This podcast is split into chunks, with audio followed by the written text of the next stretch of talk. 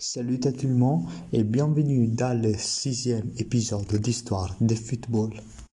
Aujourd'hui, je vais vous parler d'une légende de football espagnol, Raúl González Blanco. Raúl, en 16 ans, a tous gagné avec le Real Madrid.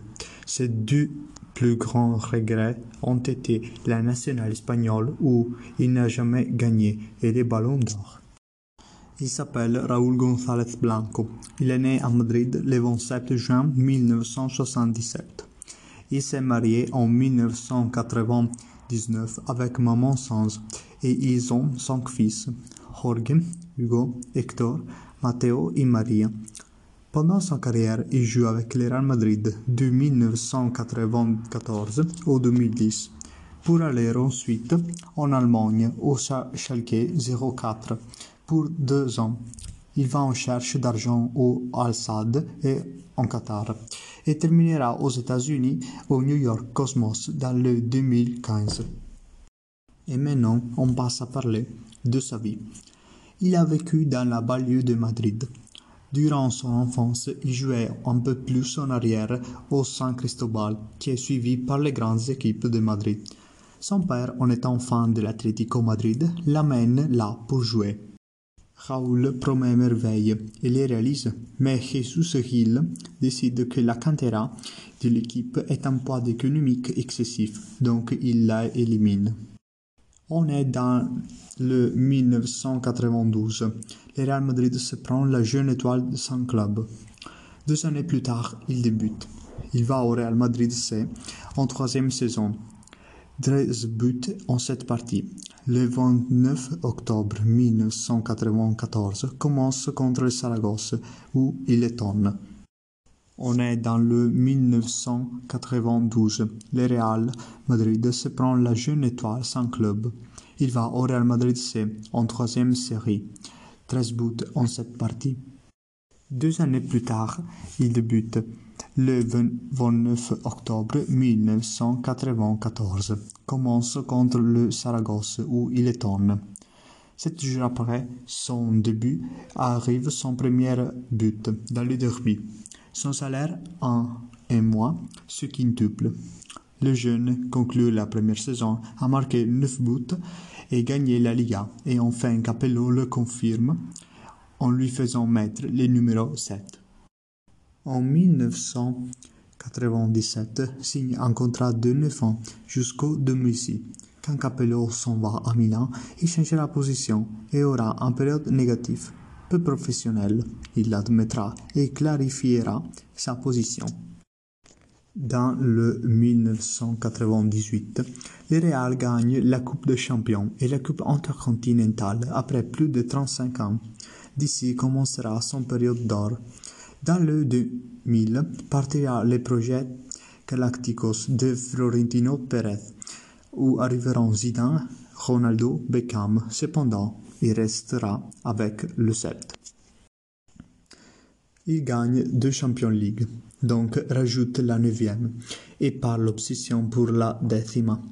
En 2003, Raoul devient le capitaine et symbole de passion, envie et fidélité.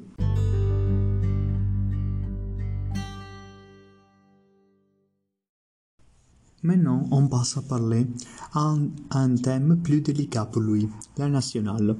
Raoul joue trois mondiaux et deux européens, mais ses prestations diminuent à cause d'une blessure et l'Espagne se divise en ceux qui veulent Raoul et ceux qui ne le veulent pas. Dans son dernier mondial de 2006, la France bat l'Espagne et les fans se révoltent contre les champions, vu qu'ils s'attendaient de le gagner. Il se reprend en gagnant deux Ligas.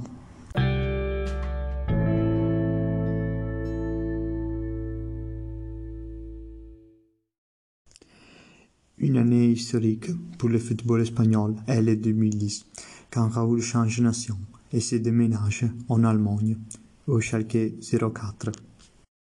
Là, l'étoile de Madrid conquiert un Coupe d'Allemagne et un Supercoupe d'Allemagne.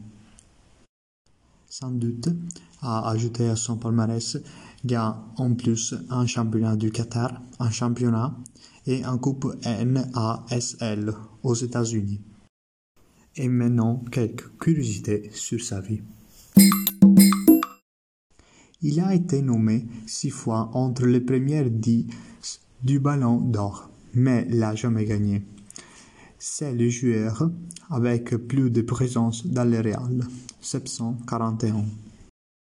Il participe à un spot bénéficiaire en Sud-Afrique avec d'autres champions comme Beckham, Zidane et Del Piero, lesquels joueront avec des gares et des champs.